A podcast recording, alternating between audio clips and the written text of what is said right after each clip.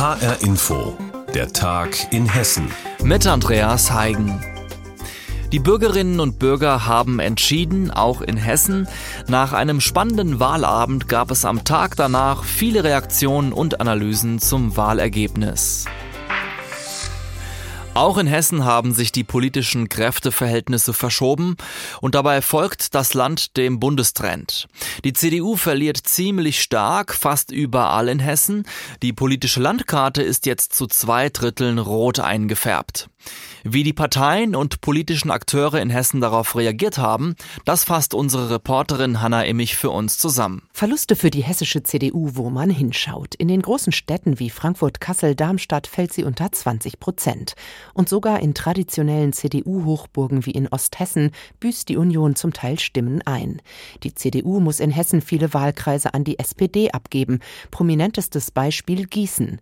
Die rechte Hand von Kanzlerin Merkel, Hessens CDU-Spitzenkandidat und Kanzleramtsminister Helge Braun, verliert sein Direktmandat an den erst 30-jährigen Felix Döring von der SPD. Ein kleiner Teil von mir hat dran geglaubt. Aber wenn man sich überlegt, dass wir vor einem Jahr bei 14, 15 Prozent standen in Umfragen und auch ich dafür belächelt worden bin, gesagt zu haben, wir wollen diesen Wahlkreis direkt gewinnen, ist das natürlich eine kleine Sensation und wir haben das als Team gemeinsam hingekriegt und jetzt feiern wir eine Runde. Feiern bei der SPD, Wundenlecken bei der CDU und an der Parteibasis scheint es schon zu brodeln. Die Frage, ob Armin Laschet der richtige Kanzlerkandidat für die Union war, wird hinter vorgehaltener Hand sicher schon diskutiert. Hessens Ministerpräsident Volker Bouffier von der CDU hatte den nordrhein-westfälischen Ministerpräsidenten Laschet mit durchgesetzt gegen Markus Söder aus Bayern. Michael Ruppel von der CDU Fulda kritisiert das bereits. Es hat sich abgezeichnet in der Union. Bereits schon zur Kandidatenkür haben wir eine sehr unglückliche Rolle gehabt. Ich glaube, mit Markus Söder hätten wir 30 plus geschafft. Der Wahlkampf war auch sehr, sehr unglücklich. Und das hat sich ja dann auch in den Prognosen im Vorfeld der Wahl auch gezeigt, wie das Wahlergebnis dann am Ende aussehen. Auch in Hessens größter Stadt Frankfurt verliert die Union gleich beide Wahlkreise an Grüne und SPD. Im Wahlkreis 2 gelingt Omid Nuripur von den Grünen etwas ein Einmaliges. Das erste Direktmandat für die hessischen Grünen. Für jemanden, der mit 13 Jahren nach Deutschland gekommen ist, äh, in dieser Stadt Heimat gefunden hat, jetzt auch noch direkt das Vertrauen der Leute zu bekommen, ist schon Wow. Ich möchte im Übrigen, das kann ich mir nicht verkneifen, nochmal betonen, das ist auch ein Wahlkreis, den mehrfach Frau Steinbach gewonnen hat. Äh, damals noch für die CDU, heute woanders. Und das zeigt auch, wie, wie sehr diese Stadt sich verwandelt hat. Der 46-jährige Nuripur wurde in Teheran im Iran geboren. Dass er jetzt in Berlin in der Bundespolitik mitbestimmt, unterstreicht einen Trend. Immer mehr junge Politikerinnen und Politiker mit Migrationshintergrund ziehen aus Hessen in den Bundestag ein. So wie auch Armand Zorn von der SPD, der in Kamerun geboren wurde und den Wahlkreis 1 in Frankfurt gewonnen hat. Oder die Anwältin Aud Tesfa Jesus. Der Anschlag von Hanau hat sie motiviert, für den Bundestag zu kandidieren. Nun zieht die 46-jährige von den Grünen aus Bad Hersfeld-Rotenburg über die Landesliste als erste schwarze Frau in den Bundestag ein. Ich konnte mir als Kind das nicht vorstellen, dass irgendwo auf dieser Welt eine schwarze Anwältin ist oder Ärztin oder Politikerin. Und ich würde mir wünschen, dass jetzt kleine Mädchen, die jetzt aufwachsen, mit einer Selbstverständlichkeit aufwachsen, dass auch das möglich ist und dass sie auch das können. Und die Parteien am Rande des politischen Spektrums, Linke und AfD, sie haben auch in Hessen jeweils Stimmen verloren. Die AfD in Frankfurt holt nur rund 5 Prozent der Stimmen. Spitzenkandidat Patrick Schenk. Die AfD hat sich in einem für sie schwierigen Wahlkampf in Frankfurt doch recht achtbar geschlagen. Die Bundesvorsitzende der Linken, Janine Wissler aus Frankfurt, zeigt sich sichtlich enttäuscht vom Ergebnis ihrer Partei. Wir haben Land wirklich fast flächendeckend in einem Ausmaß verloren, das erschreckend ist. Und für Hessen ist das natürlich auch besonders bitter. Wir haben beim letzten Mal ein gutes Ergebnis gehabt und umso bitterer ist es, dass wir auch in Hessen so eingebrochen sind. FDP und Grüne gelten jetzt als Zünglein an der Waage, als die Königsmacher. Von ihnen hängt ab, welche Koalition gebildet und von wem Deutschland in Zukunft regiert wird. Reaktionen aus Hessen zum Ergebnis der Bundestagswahl waren das von Reporterin Hanna Immich. Nach der Wahl sind sich in einem Punkt auch viele aus der Wirtschaft einig, ob Banken, Bauern, Industrie, Handwerk und die Gewerkschaften. Es müsse jetzt schnell gehen mit der Regierungsbildung. Bei den Inhalten gehen die Meinungen dann aber weit auseinander. Lars Hofmann mit Reaktionen auf das Wahlergebnis und möglichen Koalitionen. Im Unternehmerlager hat sich nach der Wahl spürbar Erleichterung breit gemacht. nachdem eine Regierung aus SPD, Grünen und der Linken nicht möglich ist. Natürlich sind wir da erleichtert. Wir haben schon eine Drift in den Sozialismus befürchtet und ich glaube, jetzt haben wir eine Wahl gesehen, die ist ausgewogen und gibt Raum für eine besonnene Politik auch in der Zukunft. Sagt Eberhard Flammer, Unternehmer und Präsident des Hessischen Industrie- und Handelskammertages. Was er sich von der neuen Bundesregierung wünscht, ist klar. Weniger Regulierung, weniger Bürokratie. Also wir müssen relativ rasch vorankommen äh, in den Investitionen in Digitalisierung und Infrastruktur. Genauso wichtig ist uns, dass die Bremsen gelöst werden jetzt nach Corona, dass ordentlich losgeht und keine Dämpfung über Steuererhöhungsdiskussionen reinkommen. Die sind absolut schädlich und wir wünschen uns keinen überversorgenden oder überregulierenden Staat. Auch Wolfgang Weber, Vorsitzender der Geschäftsführung beim Zentralverband der Elektroindustrie in Frankfurt, ist zuversichtlich. Auch bei dem umstrittenen Thema Klimaschutz. Wenn dort eine klare Linie entsteht, kann sich die Wirtschaft gut darauf einstellen. Wir als Elektro- und Digitalindustrie unterstützen stark die Elektrifizierung der Gesellschaft und setzen damit stark auch auf Klimaschutz und glauben, dass tatsächlich damit auch eine Aufbruchstimmung in die gesamte Wirtschaft einziehen kann. Konkret heißt das aus Sicht der Elektroindustrie, der Ausbau der erneuerbaren Energien muss beschleunigt werden. Allerdings soll dazu beispielsweise die EEG-Umlage wegfallen, damit die Strompreise für Unternehmen sinken. Da könnten sich die Grünen in Koalitionsverhandlungen querstellen. Dirk Pollert, Hauptgeschäftsführer der Vereinigung der hessischen Unternehmerverbände VHU, sagt, er hätte sich ein besseres Ergebnis der wirtschaftsfreundlichen Parteien gewünscht. Wir haben uns natürlich sehr über das äh, erfreuliche Abschneiden der FDP gefreut und hoffen, dass die FDP dafür Sorge tragen wird, dass es am Ende gute Kompromisse werden, die Zukunft im Visier haben und unser Land voranbringen. VHU-Hauptgeschäftsführer Dirk Pollert erwartet von der Politik unter anderem Entlastungen für die Wirtschaft. Wir brauchen weltweit wettbewerbsfähige Unternehmenssteuern von 25 Prozent stabile Sozialversicherungsbeiträge unter 40 Prozent, ein flexibles Arbeitsrecht, wettbewerbsfähige Energiepreise und Versorgungssicherheit. Bei den Gewerkschaften wird die Lage naturgemäß anders eingeschätzt. Verdi etwa pocht auf einen Mindestlohn von 12 Euro. Mit einer schwarz-grün-gelben Koalition dürfte das nicht umzusetzen sein. Und der Vorsitzende des DGB Hessen-Thüringen, Michael Rudolph, sagt, ja, die Wirtschaft müsse klimafreundlicher werden.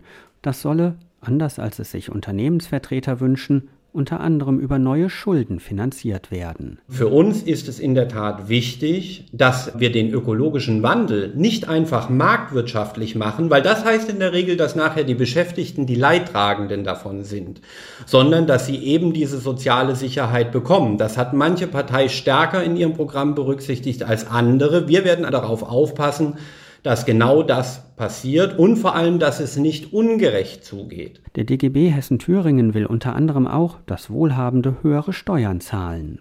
Also nicht nur die Parteien, sondern auch Verbände, Gewerkschaften und die Wirtschaft wollen bei dem Kurs der künftigen Bundesregierung mitreden. Wie reagiert die hessische Wirtschaft auf das Wahlergebnis der Bundestagswahl? Reporter Lars Hofmann hat Reaktionen für uns gesammelt und darüber berichtet. Mord verjährt bekanntlich nicht und das könnte einer 60-jährigen Frau auch 33 Jahre nach dem Tod ihres Sohnes jetzt zum Verhängnis werden.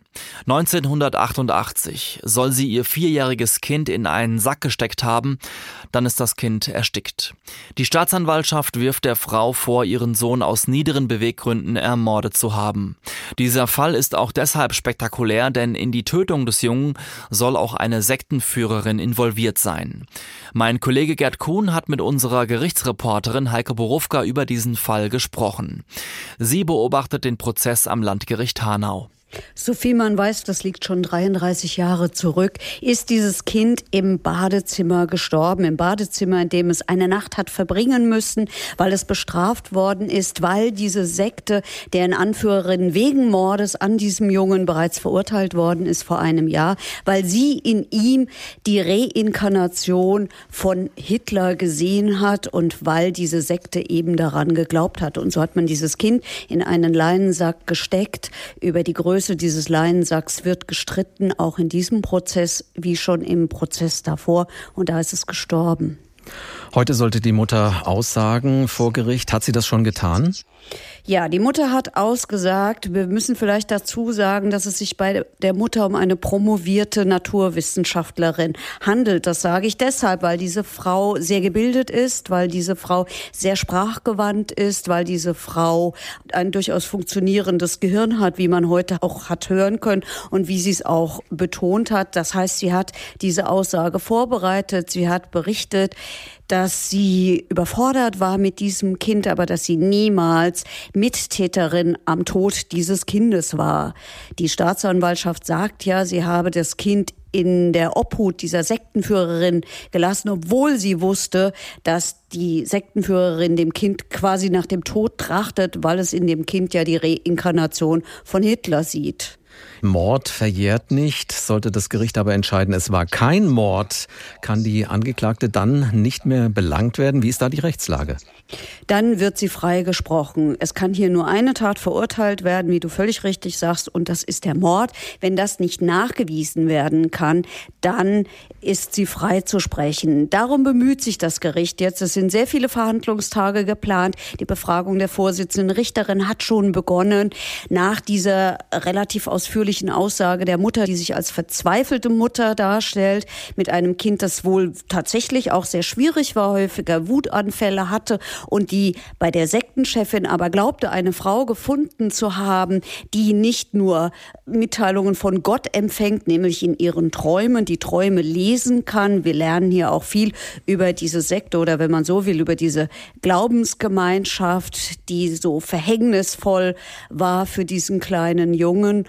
Und da haben die alle ihr Heil gesucht und das hören wir halt heute auch in diesem Prozess sagt unsere Gerichtsreporterin Heike Borufka im Gespräch mit Gerd Kuhn. Die Winzer werden langsam kribbelig. Reizen wir noch ein paar Sonnenstunden aus oder holen wir die Trauben vor dem nächsten Regen lieber rein? Fragen Sie sich. Der Riesling darf noch etwas hängen bleiben, aber beim Spätburgunder geht es jetzt los. Meine Kollegin Birgitta Söhling war beim Start der Weinlese dabei. Ein Trupp Lesehelfer kraxelt durch den steilen Weinberg oberhalb von Assmannshausen bei Rüdesheim. Die ersten Bütten füllen sich schon mit prallen Trauben. Das ist der Moment, auf den man das ganze Jahr hingearbeitet hat, lacht Adrian Henkel und greift zur Rebschere.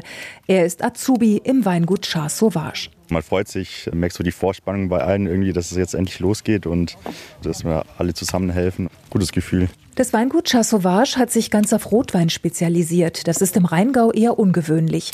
Mitinhaberin Verena Schöttle streift im Moment täglich durch die Weinberge. Mostgewicht hin oder her. Am liebsten verlässt sie sich auf ihren Gaumen. Es ist wie, wie Aktien kaufen. Den idealen Zeitpunkt erwischt man, glaube nie. Oder man versucht immer, den idealen Zeitpunkt zu erwischen. Man probiert ständig. Der Spätsommer hat die Trauben endlich mal mit Sonne verwöhnt, aber es war ein schwieriges Jahr, monatelang viel zu nass. Die Winzer mussten hart arbeiten, damit die Trauben gesund bleiben. Ein Riesenproblem ist der Peronospora-Pilz, der falsche Mehltau. Jetzt heißt es akribisch aussortieren. Adrian Henkel dreht jede Traube mehrmals hin und her und zwickt einzelne Beeren heraus, die nicht perfekt sind. Das ist immer so zwischendrin, oft nur eine oder zwei. Alles Faule muss muss raus. Bei der Lese setzt das Weingut Char Sauvage mit seinen acht Hektar komplett auf Handarbeit. Ein hoher Qualitätsanspruch, der sich auszahlt. Verena Schöttle wurde kürzlich in Berlin zur Winzerin des Jahres gekürt. Die uns am häufigsten gestellte Frage in, in den letzten Tagen ist natürlich, wie wird die Ernte? Klar, interessiert jeden. Im Moment noch ganz schwierig abzuschätzen. Alles steht und fällt damit, wie sich das Wetter in den nächsten Tagen entwickelt. Die Aussichten sind nicht allzu rosig. Jeder neue Regen bringt die Gefahr mit sich, dass sich rasant die Fäulnis in den Weinbergen ausbreitet. Alle Winzer sind deshalb kribbelig. Mit dem Spätburgunder startet jetzt die Lese im Rheingau. Der Riesling darf noch etwas hängen bleiben. Verena Schöttle ist zufrieden mit dem ersten Most, der schon in ihrem Keller gärt. Bis jetzt bin ich überaus zufrieden vor allem, wir haben mal wieder ein Jahr, wo auch die Säure etwas präsenter ist. Bringt einfach auch Lebhaftigkeit, eine Saftigkeit in die Weine. Also ich bin da ganz zuversichtlich, dass das ein feiner Jahrgang wird. Im Rheingau geht die Weinlese los. Reporterin Birgitta Söhling hat uns einen Einblick in die Arbeit der Winzer gegeben. Und das war der Tag in Hessen. Mein Name ist Andreas Heigen und die Sendung, die finden Sie wie immer auch täglich als Podcast auf hrinforadio.de.